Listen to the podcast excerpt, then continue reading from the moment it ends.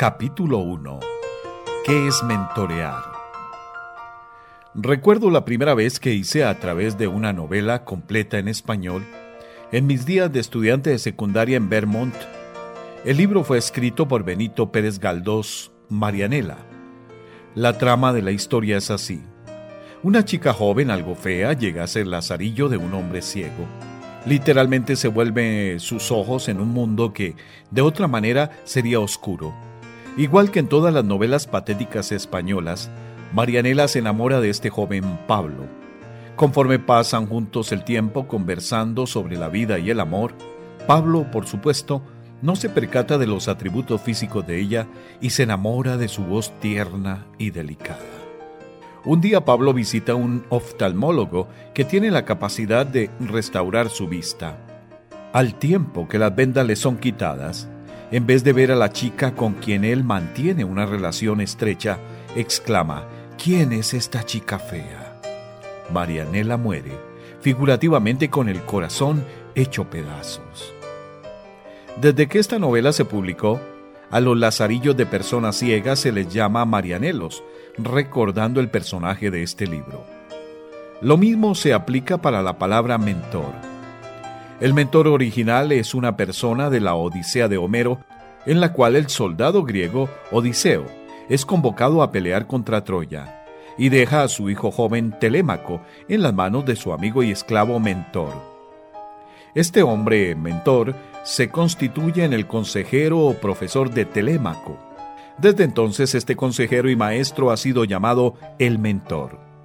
Algunos dicen que la primera aplicación del término mentor como consejero y maestro se dio en los años tardíos de 1600 con la publicación de una novela francesa, Las aventuras de Telémaco, que fuera popularizada en el siglo XVIII.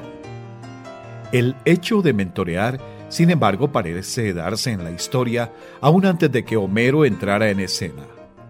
Shia escribe, Arqueólogos y antropólogos trazan su origen tan atrás como la Edad de Piedra, cuando talladores particularmente talentosos de pedernal, curanderos, artistas de cavernas y chamanes instruían a jóvenes en las artes y conocimientos necesarios para perpetuar sus destrezas. Los maestros artesanos siempre han tomado muchachos jóvenes, aspirantes, y han enseñado sus artes y oficios a estos aprendices. Los cazadores tribales han tomado hombres más jóvenes para acompañarse en sus búsquedas y persecuciones a fin de instruirlos en cómo seguir pistas, atacar por sorpresa y destripar a sus presas. Las mujeres enseñaban a las más jóvenes cómo recoger lino, girar y desarrollarlo como hebras para coser telas. La medicina de los hombres navajos ha enseñado a las nuevas generaciones cómo recoger hierbas y usarlas en la preparación de medicinas. Los herreros han enseñado a muchachos jóvenes la habilidad de tomar el hierro candente y moldearlo para que sirva como pestillos y bisagras. Los alfareros han transferido su arte de moldear arcilla húmeda para hacer jarrones, jarros y floreros. Aún más recientemente, antes de que aparecieran las escuelas de trueque, los mecánicos y barberos tomaban sus aprendices llamados también auxiliares, y los volvían maestros del oficio. Antes del desarrollo de hospitales de instrucción y de los seminarios, los doctores, médicos y ministros respectivamente llevaban gente joven a vivir en sus hogares a fin de que pudiesen observar cómo sus maestros desarrollaban la práctica de la medicina, lo mismo que las habilidades de predicador. Hoy, mentorear es una práctica común en la educación y los negocios. A los maestros recién graduados a menudo se les asigna un mentor para que los acompañe a través de su primer año de enseñanza. En el mundo corporativo una persona necesita un mentor o patrocinador que abra puertas a esta persona para entender la cultura de la compañía y para asistirle en el ascenso por la escalera corporativa. Cada una de estas situaciones describe una relación de mentoreo entre dos o más personas. Mentorear ha sido y continúa siendo un vehículo primario en el desarrollo de hombres y mujeres mediante el contacto con gente más experimentada en la práctica, a través de la transmisión de conocimiento, de la entrega de habilidades necesarias y de compartir códigos éticos y morales. Pero, ¿qué podríamos decir en la Iglesia? Desde que la Iglesia está involucrada en la tarea más importante, la misión, en el mundo, ¿no debería ser mentorear parte de la vida diaria de la Iglesia local? En este primer capítulo de nuestro libro, intentaremos ponerle carne al esqueleto de lo que llamamos mentorear. Definiremos y describiremos términos básicos que usted necesita conocer conforme avanza en este campo. También explicaremos lo que no es mentorear. Definiciones. Varios términos clave necesitan ser definidos antes de proceder, o de lo contrario nos hallaremos empantanados por falta de una clara terminología. Necesitamos definir de entrada palabras como mentorear, mentor, mentoreado, relaciones memoriales y mentoreo espiritual. Esto nos permitirá discutir lo que no es mentorear. Mentorear Aun cuando pensemos que es simple definir estos términos, expertos en el campo de mentoreo han afirmado que de hecho existe una falta de precisión cuando se habla en relación a la actividad de lo que llamamos mentorear. Mentorear parece significar una cosa a los psicólogos del desarrollo, otra a la gente de negocios y algo distinto a personas en ambientes académicos. Otro experto en el campo, Boba, cita diez diferentes ejemplos de definiciones relacionadas con mentorear. Para todos los intentos y propósitos, definiremos o describiremos mentorear como la actividad de ayudar a otra persona a crecer en sus habilidades, carácter y conocimiento, en un área señalada de la vida. Normalmente implica que una de dos personas es más experimentada, conocedora y que, por lo tanto, tiene algo digno de transmitir a una menos experimentada, más joven y o menos conocedora. El sistema de entrega para que se dé tal transmisión es lo que llamamos mentorear. Puesto que este término es el más difícil de definir, lo dejaremos ahí. El término adquirirá mayor solidez conforme lo describimos en la práctica, a través de este libro y conforme definimos y describimos al mentor. Mentor. Libros enteros han sido escritos sobre esto en el mundo. Esperamos contribuir a su entendimiento de la palabra a medida que desarrollemos este libro, que toma lo mejor de lo que hay y se lo trae en forma de historias, anécdotas e información firme y de facto respecto al mentor. Un punto de partida es la definición dada en 1999 por Shia, alguien que ofrece conocimientos, penetración, perspectiva o sabiduría que resulta de ayuda a otra persona en una relación que va más allá del cumplir con las responsabilidades dadas por las obligaciones de uno. Esta sola oración está repleta de significado y la desempacaremos a lo largo del camino. Parks and Parks consideran a los mentores como esas personas que ayudan a sus subordinados en el momento de desarrollo de su pensamiento crítico y de la formación de la fe adulta, comprometida e informada. Añaden más y dicen, los buenos mentores ayudan a que la promesa del futuro tenga un ancla firme. A los mentores también se los describe como parteras, que ayudan a otra gente a dar a luz nuevas ideas, habilidades, metáforas y maneras de ser y hacer. Apoyan a los aprendices dando a luz sus propias ideas, visiones y metas. A mí particularmente me gusta esta metáfora. ¿Puede ver esta clase de mentoreo? Cómo toma lugar ante sus ojos, de la misma manera en que un bebé de ideas y habilidades nace como una nueva iglesia es sembrada o como una iglesia establecida es revitalizada. Para que no pensemos siempre que el mentor es un experto que no tiene nada que aprender, volvemos a la realidad mediante otros que ven al mentor como un condiscípulo, como si estuviera aprendiendo conjuntamente con otros en el camino. Si alguna vez ha intentado dedicarse a mentorear, estoy seguro que ha notado que aprende tanto en el proceso como lo hace la persona a quien usted mentorea. El mentor no es un maestro, sino un compañero de viaje que afina sus propias habilidades y conocimiento conforme mentorea a la otra persona. Sé que he experimentado esto en mi vida y conforme he mentoreado pastores, jóvenes y compañeros de banca, yo también estoy en el camino. Hay un poema que tengo puesto en la pared de mi oficina en la universidad que resume la idea de un copartícipe en el proceso de mentoreo. Fue escrito por un pastor luterano llamado Gerard Frost. Dice así, Enseñar es un encuentro en el puente, con espacio suficiente para dos o más, para marchar de frente juntos.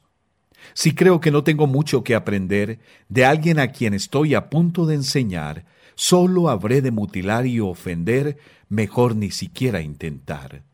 El respeto te envuelve en la respuesta conforme compartes la lucha, y entusiasmo en el puente por cruzarlo de lado a lado. Como educador me veo mentor de gente joven, pero reconozco totalmente que puedo, y de hecho lo hago, aprender de ellos como lo he hecho de otros que he mentoreado con el paso de los años. Por esta razón no doy conferencias magistrales en mis clases. En lugar de eso, cuando es posible, nos sentamos en un círculo y discutimos del tema en agenda. Yo espero que estos jóvenes vengan preparados para la discusión y así compenetrarnos en lo que se me pudiera haber escapado, a fin de incluirlo en la conversación en base a lo que pudieran haber encontrado en el Internet o por su investigación en la biblioteca o por experiencias que pudieran haber tenido en viajes misioneros. A menudo el mentor ha sido descrito también como un pionero que presenta varias sendas abiertas ante la persona en una situación dada. La vida está repleta de opciones y algunas de ellas pueden resultar equitativamente buenas. El mentor provee un mapa de la vida y puede por lo tanto ser llamado guía del camino. Él o ella puede ser un entrenador que permite que la otra persona desarrolle sus habilidades a su propio ritmo. Al mentor también se lo ha descrito como un salvavidas que ofrece un espacio para siempre estar disponible a escuchar cuando se lo necesite y validar los sentimientos de la otra persona en su desarrollo. Para mantener la perspectiva náutica, Parks and Parks dice, buenos mentores ayudan a anclar la promesa del futuro. Algunos han descrito al mentor no solo como un proveedor de mapa, sino como alguien que capacita a otra persona en desarrollar sus propios mapas. Particularmente me puedo identificar con la definición de Elmore de lo que es un mentor, alguien que cría gente. Lejos de tratar a otros como personas que representan una pizarra en blanco en la que uno puede escribir conocimiento, habilidades y experiencias, el mentor ve al discípulo como una planta en crecimiento que necesita ser regada y nutrida en todo el camino para tomar ventaja de todos los nutrientes que le rodean, absorber el calor del sol y transformarlo en clorofila que da vida. Cualquiera que tenga un estilo de vida, con efectos importantes, duraderos y beneficiosos en otra persona, como resultado del contacto persona a persona, es un mentor digno de replicar, un verdadero cultor de la gente. Un mentor nos inspira. Cuando estaba en el instituto bíblico, tuve un profesor que me inspiró a dar lo mejor de mí. De hecho, me alentó para seguir en educación superior, a no conformarme con lo que ya había aprendido, sino que a esforzarme para aprender todavía más y lograr grandes cosas. Su nombre era el reverendo John Scull. Hoy en día en el campus de ese instituto bíblico se encuentra un dormitorio que lleva su nombre. Pero aún más preciosos que edificios son aquellos a quienes él mentoreó y quienes se enfocaron en el trabajo del Señor alrededor del mundo. Un educador lo resume en estas palabras. Necesitamos estar rodeados de gente que crea en nosotros para que así creamos completamente en nosotros. Esta creencia duradera en nuestras propias capacidades, más que cualquier otra cosa, es el regalo que un mentor obsequia. Mi esposa Jackie también es una mentora inspiradora. Ella me animó a seguir durante mi maestría cuando me sentía tan mal preparado para hacerlo. También me animó a sacar mi doctorado cuando creí estar todavía menos preparado. Ella visualizó mi potencial y me ayudó a que yo pudiese verlo. Hay una verdad en el dicho, detrás de todo buen hombre hay una mujer que empuja. ¿Cómo se vería la iglesia de Jesucristo si sus pastores y líderes fueran mentores de otros cotidianamente? ¿Cuál sería la cultura que surgiría en la iglesia si los líderes tuvieran las actitudes y cualidades de un mentor magistral? ¿Cuánto más saludable podría ser la iglesia si una cultura de mentoreo fuera establecida para todos estos líderes emergentes en las congregaciones locales? Mentoreado. El énfasis hasta este punto ha sido puesto en el mentor. Así como se requieren dos puntas para hacer un nudo, también se requiere de dos para constituir una relación de mentoreo, un mentor y un mentoreado. Hemos elegido en este libro ser consistentes con el uso del término mentoreado. En el mundo de los negocios hablamos acerca de un empleador y un empleado. A la persona que entrevista a otra para un cargo se la llama entrevistador, mientras que el que aplica es el candidato. Así que, por motivos de consistencia, hemos escogido utilizar el término mentoreado a través de esta obra, a no ser que citemos a otro autor que utilice un término diferente. ¿Qué es un mentoreado? A diferencia del mentor, mentoreo no tiene una dilatada y prestigiosa historia como palabra. La palabra no fue desarrollada hasta 1978, cuando una persona con apellido Levinson escribió un libro titulado Las estaciones de la vida de un hombre. Levinson miró las transiciones de la vida, reconociendo que atravesamos etapas en nuestro desarrollo adulto y la importancia de contar con alguien en los momentos críticos de transición. Los diccionarios no son de mucha ayuda para definir esta palabra. Encontrará definiciones como persona mentoreada, estas definiciones no hablan mucho acerca de qué esperar de un mentoreado o de cómo definir a esta persona en todas sus complejidades y transiciones.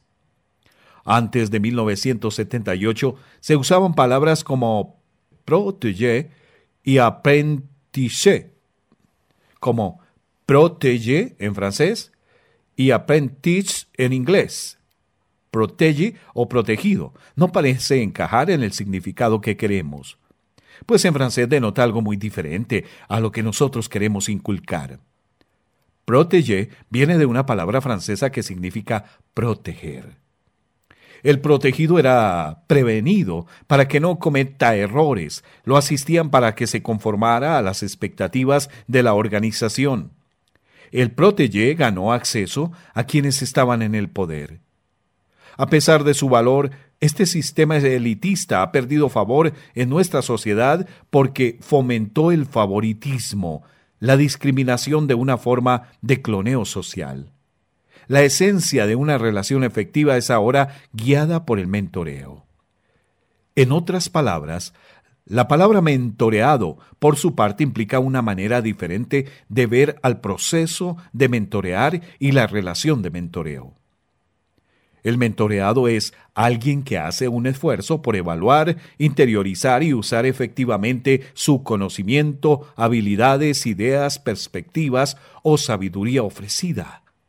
Alguien que busca tal ayuda y la usa apropiadamente para propósitos de crecimiento cuando fuere necesario. El mentoreado no es clon de nadie. Él o ella es un individuo que es ayudado en el camino a fin de poder desarrollar su carácter único. El mentoreado también es un adulto que aprende. Como tal, él o ella tiene un rol específico que jugar distinto al de un protegido, protégé, o un niño que necesita ser alimentado con cuchara. Una frase clave sobre aprendices viene del libro de Shia, sacando lo mejor del ser mentoreado, una continuación de su libro Mentorear.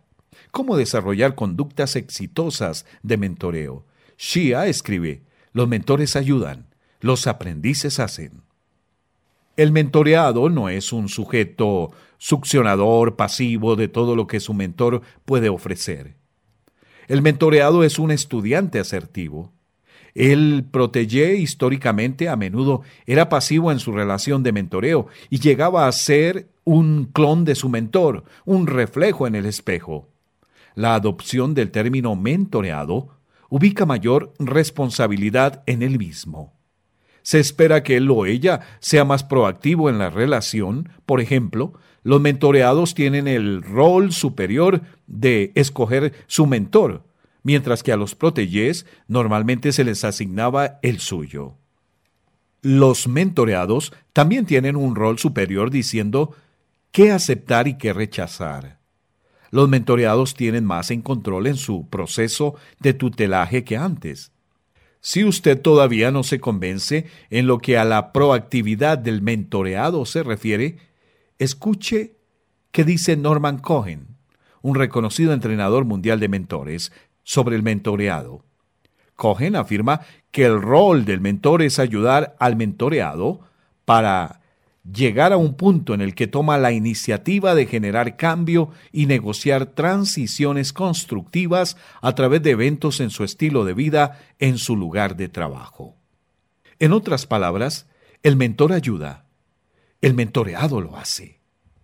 De esto hablaremos luego, pero por ahora imagínese cómo luciría su iglesia si estuviera llena de mentoreados, que deseosos de estudiar, crecer y que buscan activamente un mentor que los guíe. ¿No sería esa la iglesia del sueño de un pastor?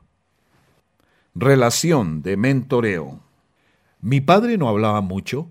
Él era del país antiguo, España, y tenía avanzada edad cuando se casó. No era el tipo de persona que haría mucho con nosotros, los gemelos. Él y mi madre sí nos enseñaron a montar bicicletas. Estuvo presente para llevarnos a golpear puertas en feriados y para llevarnos a las diversas escuelas cuando éramos pequeños, pero no era un hombre de muchas palabras. Tampoco era el tipo de persona que daría consejos y advertencias a sus hijos. Sin embargo, tuve un tío, Carlos, que sí hizo eso en mi vida. Conforme recuerdo esos ah, años tempranos de formación, recuerdo que fue mi tío Carlos quien me mentoreó durante esos veranos que pasamos en su finca rodeado de primos, caballos y vacas. Al recordar aquellos años entiendo que el lazo que establecimos fue el de una relación de mentoreo, de alguien mayor con un preadolescente impresionable y después adolescente. No puedo decir que recuerdo mucho de lo que mi tío dijo, pero sé que yo lo escuchaba y que su muerte hace algunos años fue algo tan duro para mí como la muerte de mi propio padre pocos años atrás. Si hubo una persona en mi vida que quise impresionar con mi éxito, fue mi tío, por todo lo que él significó para mí. Otros encuentran en esta misma clase de relación de mentoreo en los Scouts, donde el maestro Scout toma a los pequeños iniciados bajo sus alas y les ayuda a desarrollar un conjunto de habilidades, al igual que a moldear el desarrollo de su carácter. Otros encuentran esta relación de mentoreo en el mundo de los negocios, en donde una trabajadora más joven, con aspiraciones, se liga a otra mayor más madura y experimentada, una ejecutiva exitosa que lo ha logrado todo. Ella aprende de esta persona y se vuelca hacia ella cuando necesita consejos sobre ascensos, cambios de carrera o educación continua. Otros lo encuentran en un maestro que se toma el tiempo para conocerlos personalmente. El maestro encuentra potencial en ellos y los obliga a asumir su propio potencial, incluso si les duele. ¿Encontrará un joven esta clase de mentor en tu iglesia? Además del reverendo Scal, recuerdo a otro profesor que había tenido ese efecto en mí. Su nombre era Guido Tarquiño, una persona que por muchos años había sido parte del departamento recreacional de la ciudad y que, en una etapa posterior en la vida, volvió a la universidad, se graduó de maestro y llegó a ser mi profesor de octavo grado. Tenía una voz dura porque tenía la garganta ronca, resultado de varias cirugías. Su rostro estaba marcado por golpes y diariamente sudaba tanto que en los recesos de almuerzo debía cambiar de camisas para la tarde. Al principio le tenía miedo. Hubo momentos en los que hasta estuve enojado con él. Quería tener al maestro de la clase de mi hermano, que era más refinado y no me intimidaba con su forma de ser. Un día que me enfermé, me visitó, trajo los deberes del colegio a mi casa y entonces pude ver una persona diferente. A partir de entonces lo respeté y comencé a aprender de él. El resto del año escolar fue un tiempo de nuevos comienzos, descubrimientos y desafíos conforme este hombre me abría los ojos al mundo. Él había establecido un lazo conmigo en el que yo era el miembro más joven del dúo. Esta fue otra relación de mentoreo que, de la misma manera, hubiera dado años salvo por el hecho de que murió de un ataque al corazón durante mi año de inicio de secundaria. Sin embargo, a menudo recuerdo el tiempo de octavo grado a aquel hombre y reconozco en él el don de mentor y la impresión que eso causó en mi vida. Todos estos ejemplos conducen al camino que Shia define como una relación de mentoreo. Una relación que fomenta el desarrollo, el cuidado, el compartir y servir, donde una persona invierte tiempo, experticia y esfuerzo para fortalecer el crecimiento, conocimiento y las habilidades de otra persona. Cualquiera sea la destreza de la vida en la que nos encontramos como mentoreados, somos aprendices en una aventura, guiados y asistidos por la influencia y el cuidado de otros. Esto puede ser en los años tempranos de nuestra formación, durante nuestra adolescencia, en los años tempranos de nuestra vida profesional o incluso tarde en la vida. Si estamos en una relación efectiva de mentoreo, somos, por encima de todos los hombres y mujeres, los más bendecidos. Alguien ha descrito el significado de mentorear efectivo como promover el desarrollo del mentoreado, orientado a que signifique un incremento en la habilidad para percibir y manejar complejidades, tolerar ambigüedades, experimentar los propios sentimientos y los de otros de manera más rica, verse a uno mismo y a otro dentro de un contexto más amplio y tomar compromiso de todo corazón en un mundo complejo, tentativo e independiente. ¿Acaso no es esto lo que todos buscamos en una relación de mentoreo? Ciertamente, yo sí. Mentoreo espiritual. Esta clase de relaciones de mentoreo necesitan ser desarrolladas dentro de la iglesia local. Tanta gente está buscando mentores espirituales que puedan ayudarles en su peregrinaje a través de la vida y contribuir positivamente al crecimiento de la iglesia local. Esperamos mostrarle en este libro cómo ser un mentor espiritual, cómo conducirse como un mentoreado y cómo desarrollar una relación de mentoreo espiritual que literalmente sea confeccionada en el cielo. ¿En qué diferencia el mentoreo espiritual de otras clases de mentoreo. Hemos dado un vistazo a el mentoreo en el lugar de trabajo, en el ambiente académico, Reverendo Scal y Guido Tarquiño, mentoreo en clubes y asociaciones, aprovechando el ejemplo de los Boy Scouts, y mentoreo en la familia, el tío Carlos, que nos ayuda a ser parte de una unidad familiar, así también como a prepararnos para abandonar el gallinero tan buenos como pudieran, fueron, parecen ser estos conceptos de mentoreo, no se desarrollaron necesariamente en un contexto espiritual, salvo el caso del reverendo Skull.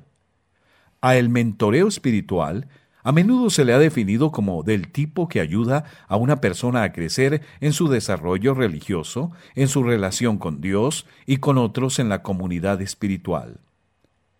Paul Stanley y Bobby Clinton, dos nombres muy conocidos dentro de la comunidad evangélica, han escrito mucho acerca del mentoreo espiritual. En un libro que escribieron juntos, ellos definen el mentoreo espiritual como una experiencia relacional a través de la cual una persona faculta y habilita a otra, compartiendo recursos dados por Dios. Para decirlo en otras palabras, es una relación vivencial que resulta en un empoderamiento espiritual. Un equipo mentorial de padre e hijo escribió un libro en el que describen el mentoreo espiritual como el hecho de afilar hierro contra hierro, basada dicha descripción en Proverbios 27:17. Hierro con hierro se aguza, y así el hombre aguza el rostro de su amigo. Esta es una descripción buena y sucinta, el mentoreo espiritual, o el mentoreo en cualquiera de sus formas, para propósitos prácticos.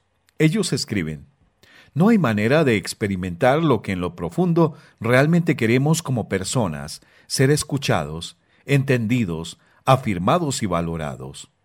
Dios ha puesto en cada uno de nosotros un anhelo de ser significantes, de sentir que nuestra vida importa.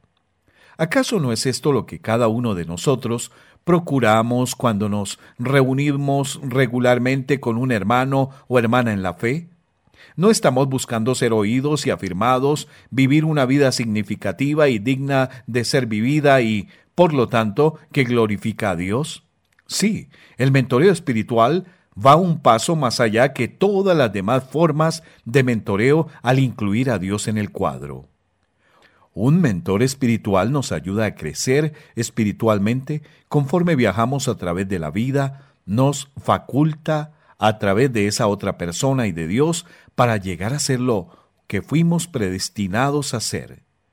No hay un llamamiento más alto que el de ser mentor espiritual para hablar a la vida de otras personas y tampoco una relación mayor de mentoreo que una forma en el plano espiritual.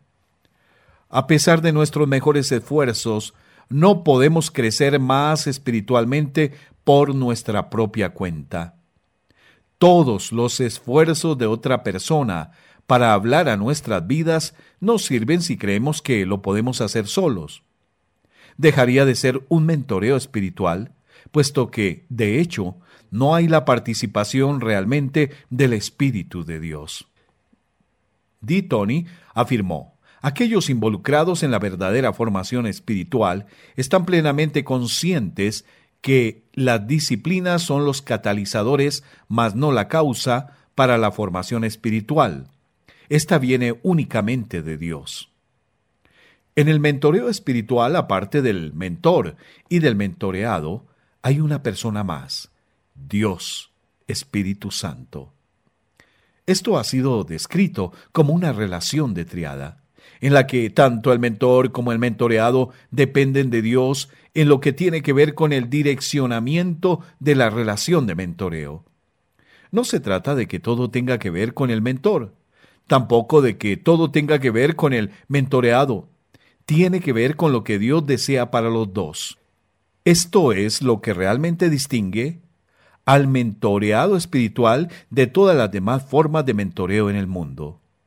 El mentoreo espiritual, por lo tanto, tiene distintivos que lo separan de todas las demás formas de mentoreo. Anderson y Rees nos dan seis distintivos que hemos de mantener en mente cuando pensamos en el mentoreo espiritual. Un medio para reconocer la actividad presente de Dios en la vida del mentoreado. Un modelo efectivo para la formación del carácter del mentoreado.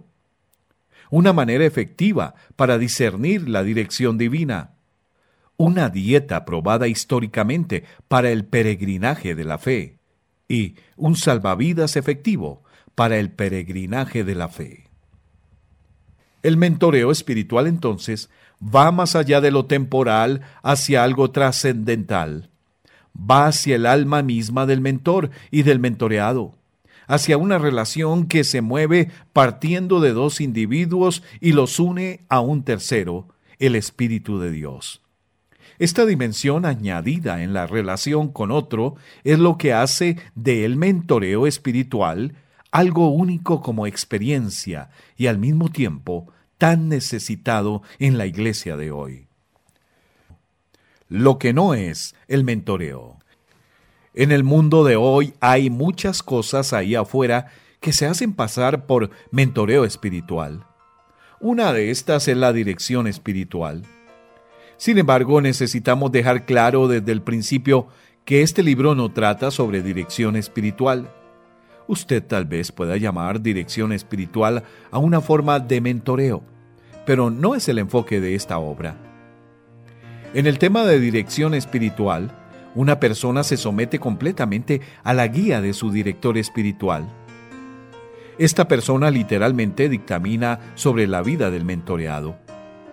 El mentoreado no hace decisiones mayores sin consultar con el director espiritual. La dirección espiritual es común dentro de círculos evangélicos, pero lo es más entre ortodoxos y católicos romanos. Dentro de la Iglesia Católica Romana, los monjes benedictinos y jesuitas siguen un director espiritual. Se encuentra la dirección espiritual incluso dentro del judaísmo hasídico, donde a la relación espiritual se la denomina Hachpa y al director espiritual se lo llama Machpia. No es nuestra intención menospreciar la dirección espiritual. Tiene su lugar. Simplemente queremos poner nuestro enfoque en otro lado, hacia una relación que tiene que ver más con dar y tomar y que ubica la responsabilidad más sobre los hombros del mentoreado como un participante activo de la relación mentorial. Esta es la clase de mentoreo espiritual que nosotros creemos debería existir en la iglesia local. También queremos distinguir desde el principio que mentorear no es lo mismo que discipular y entrenar. Los términos discipular, mentorear y entrenar han sido utilizados alternativamente. A pesar de lo que decimos en este libro, puede ser aplicado a los tres conceptos nosotros hacemos una distinción entre los tres. El discipulado es lo que se hace con un nuevo creyente para que se establezca en la fe. Pone los cimientos de las disciplinas espirituales para un caminar cercano a Dios. El mentoreo se hace con un discípulo que demuestra dones de liderazgo, es la formación de un líder emergente. El entrenamiento se realiza a alguien que está en la práctica del ministerio significa acompañar al nuevo líder con alguien de igual condición y mayor experiencia para facilitar su crecimiento en la práctica del ministerio. Esta relación con el tiempo se vuelve un entrenamiento entre colegas. Nosotros discipulamos nuevos creyentes, fundamento. Nosotros mentoreamos líderes que emergen, formación. Nosotros entrenamos a practicantes de la misión, facilitación. Estas distinciones nos ayudan a determinar dónde está ubicada una persona en el camino de desarrollar liderazgo y de adecuar el tipo de asistencia que la persona necesita. También señala qué aproximación es la más apropiada, ya sea una de carácter directivo o disciplinario o de entrenamiento. Usted, amigo, está prácticamente interesado en entrenar aprendices de líderes a través de un tutelaje. Nosotros llamamos a eso mentorear. Mentorear al líder en entrenamiento es el enfoque de este libro. Preguntas para reflexionar. Primero, ¿cuáles aspectos de un mentor le son nuevos? Segundo, ¿qué aspectos que describen a un mentor podría aplicarse a usted mismo? Tercera, ¿alguna persona se ha aproximado para que usted sea su director espiritual? ¿O ha identificado a alguien como posible mentoreado en su iglesia local? Y cuarta, ¿por qué cree que quien ha mentoreado a alguien puede ayudar en la siembra de una nueva iglesia saludable?